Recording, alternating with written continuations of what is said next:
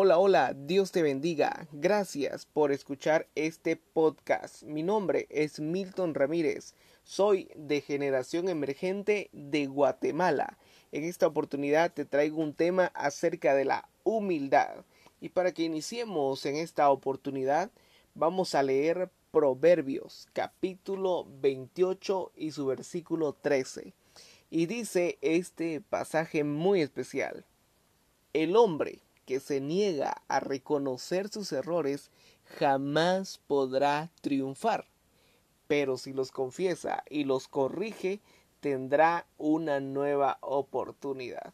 ¿Qué te parece este versículo? Es impresionante, impresionante, porque no habla directamente en que en realidad nosotros debemos de confesar y de reconocer nuestros errores. ¿Por qué? Porque haciendo esto cada uno de nosotros vamos a obtener nuevas oportunidades. Te lo repito una vez más, el hombre que se niega a reconocer sus errores jamás podrá triunfar, pero si los confiesa y los corrige, tendrá una nueva oportunidad. Yo sé que cada uno de nosotros cometemos errores a diarios.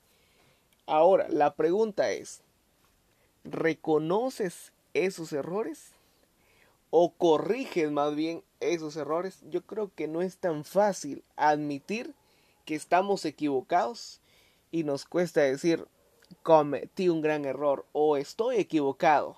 Yo sé que sí es cierto.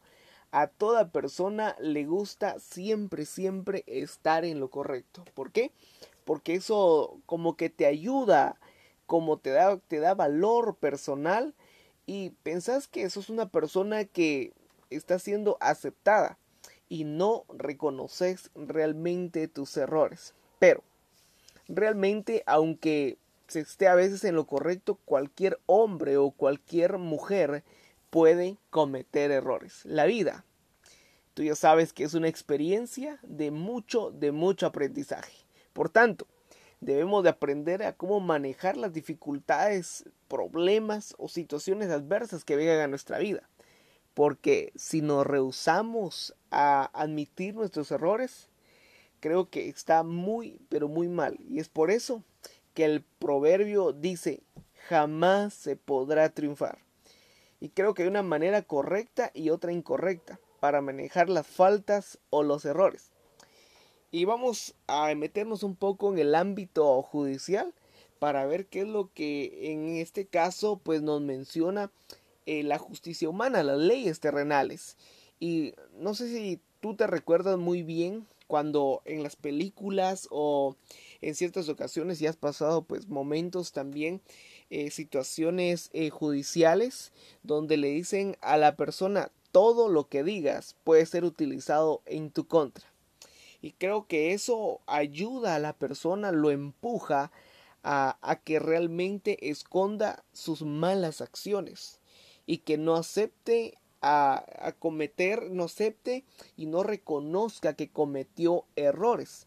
Creo que eso definitivamente no está correcto. ¿Por qué? Porque nos lleva a tener una culpa y a no vivir en paz y el no vivir en paz trae sus consecuencias. Una de ellas es que la culpa nos deja muchas cicatrices en la conciencia y realmente pues eh, eh, uno mismo pues de una u otra manera pues ya no nos ayuda a confiar en nosotros mismos y nos deja de ser como nosotros mismos.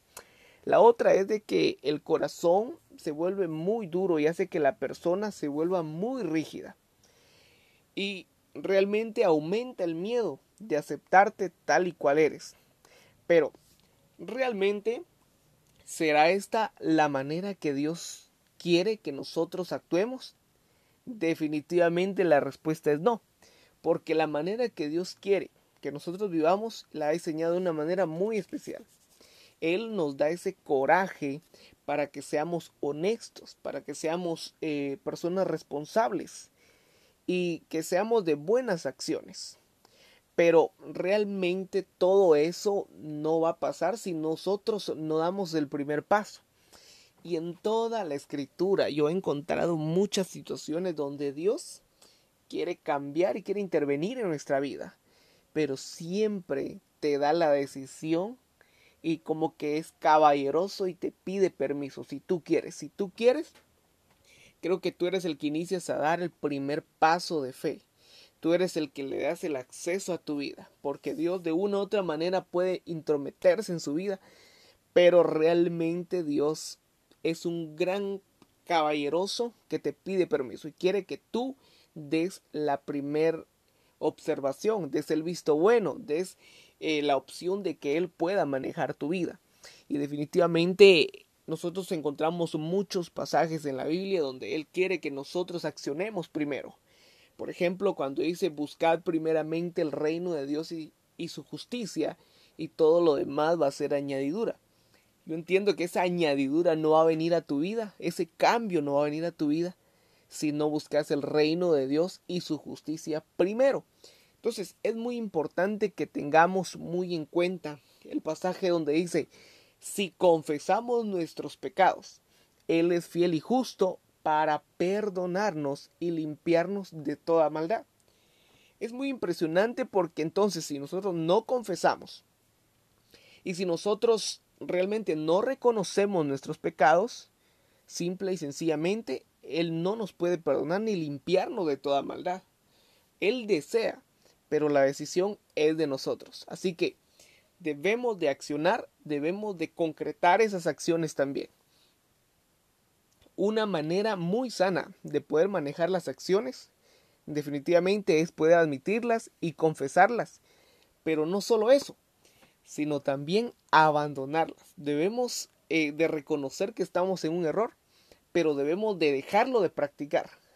Creo que esa es la clave para que demostremos un arrepentimiento de corazón, un arrepentimiento honesto, un arrepentimiento justo. Y realmente nosotros debemos de cambiar y, ser conforme Dios quiere que nosotros seamos. Yo creo que Él tiene un propósito para nuestra vida. Pero esas acciones definitivamente eh, no se pueden abandonar del todo. No se abandonan las malas acciones hasta que uno declara y hasta que uno se cree que es humilde. Y realmente cuando existe esa humildad dentro del corazón, obviamente se confiesa todo eso y se admiten todos esos errores. Esto significa ser responsable por nuestro comportamiento. Seguimos hablando del sistema judicial y dice el sistema no admitas nada, deja que lo pruebe. Esto quiere decir realmente que toda la persona, todas las personas pueden salirse con la suya, con todo lo que no se puede probar. Esto no es el camino a la vida correcta y al plan que Dios tiene para nuestra vida. El sistema incluso puede desestimar la evidencia real por un tecnicismo.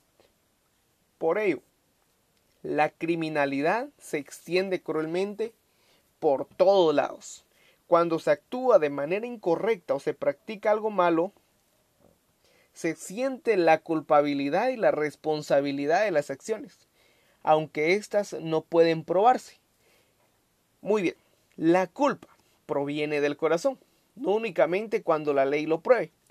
El camino que Dios enseña es admitir los errores cuando se ha hecho algo malo e invita a todas las personas, no solo a poder reconocer, sino también abandonar ese comportamiento y volverse hacia el camino correcto.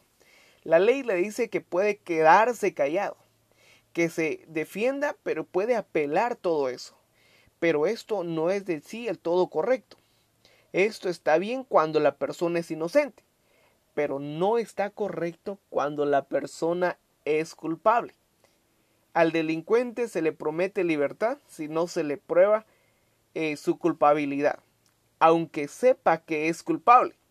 Muchos abogados no quieren admitir esta verdad, porque ellos se defienden mencionando que simple y sencillamente es su trabajo. Pero ahora, ¿dónde está la verdad?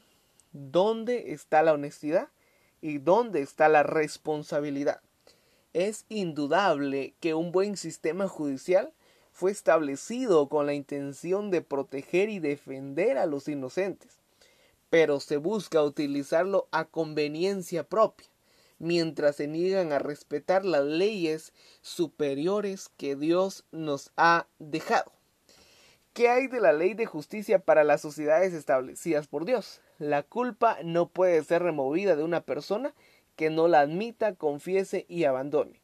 Únicamente la ley que Dios nos enseña es la humildad, porque la humildad nos va a ayudar a rehabilitarnos, la humildad nos va a ayudar a que seamos justos y va a construir una sociedad justa, una sociedad mejor.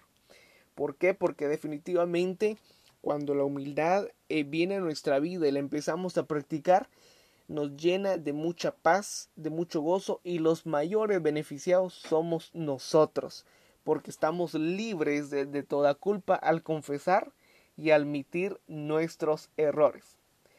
Así que yo te invito que el día de hoy practiques la humildad porque te harás un favor personal. Para terminar, quiero realizarte estas preguntas muy especiales. ¿Qué experiencia o cómo te has sentido cuando admites tus errores? ¿Qué beneficios has recibido a practicar la humildad? Simple y sencillamente creo que cuando practicamos la humildad tenemos muchos beneficios muy especiales para nuestra vida. Recuerda, tú no siempre irás por la vida haciendo todo bien pero practicando la humildad harás creer a las personas que sí lo haces. Dios te bendiga, gracias por escuchar este podcast y espera los que vienen también que van a ser muy buenos. Espero que sigas pasando un excelente día y que Dios te bendiga.